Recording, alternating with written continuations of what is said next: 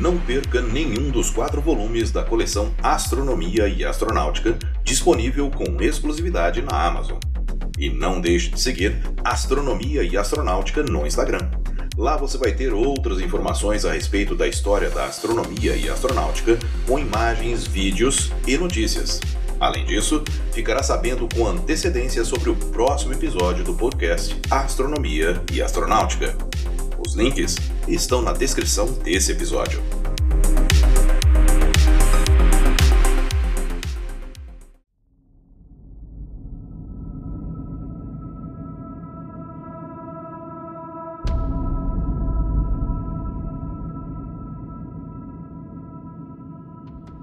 Descoberta em 17 de junho de 1789 por William Herschel, trata-se de uma das grandes luas de Saturno e também o menor corpo do sistema solar a conseguir tomar um formato esférico. Ela é Mimas. Olá, eu sou Florisberto, apresentador do podcast Astronomia e Astronáutica, e vou levar você nessa viagem.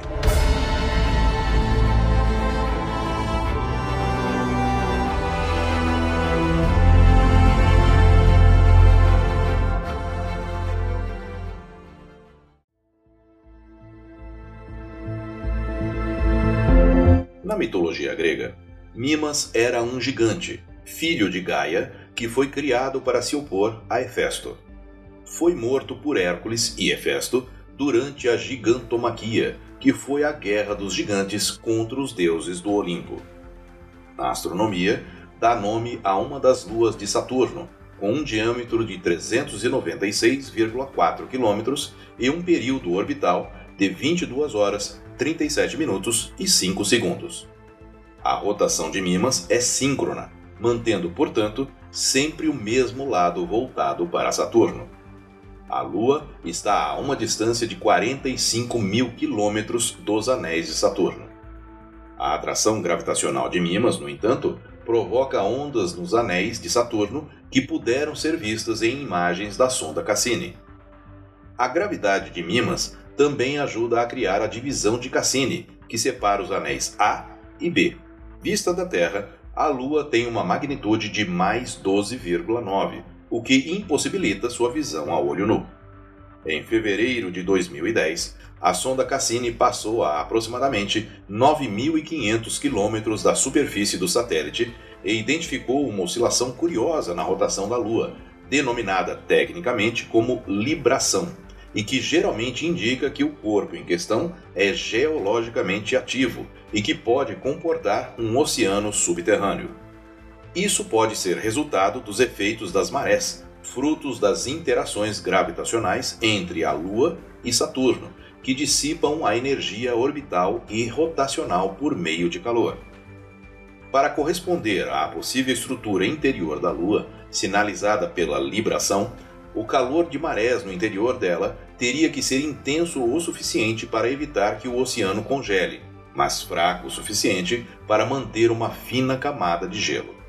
Assim, com modelos de aquecimento de marés, a equipe desenvolveu métodos numéricos para chegar à explicação mais plausível de uma camada de gelo com até 30 km de espessura cobrindo um oceano líquido.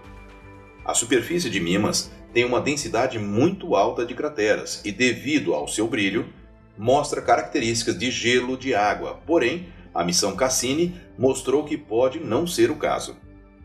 Algumas das crateras têm mais de 90 km de diâmetro e 10 km de profundidade. Não se sabe se essas crateras foram causadas por pressão do efeito das marés ou pelo impacto de corpos celestes. No entanto, sabe-se que são bastante antigas. Entre as várias crateras da sua superfície, sobressai uma gigantesca depressão com um terço do diâmetro de Mimas, que tem 130 km de diâmetro e 9 km de profundidade. Além disso, possui um pico central tão alto quanto Monte Everest na Terra. A cratera foi denominada Herschel, em uma homenagem ao seu descobridor. Essa cratera é a maior estrutura de impacto do sistema solar. Um impacto grande o suficiente poderia potencialmente quebrar uma lua, mas felizmente para Mimas, o que criou Herschel não era grande o suficiente para causar este nível de destruição. A aparência da cratera Herschel na superfície de Mimas leva inevitavelmente à comparação com a Estrela da Morte dos filmes da série Star Wars.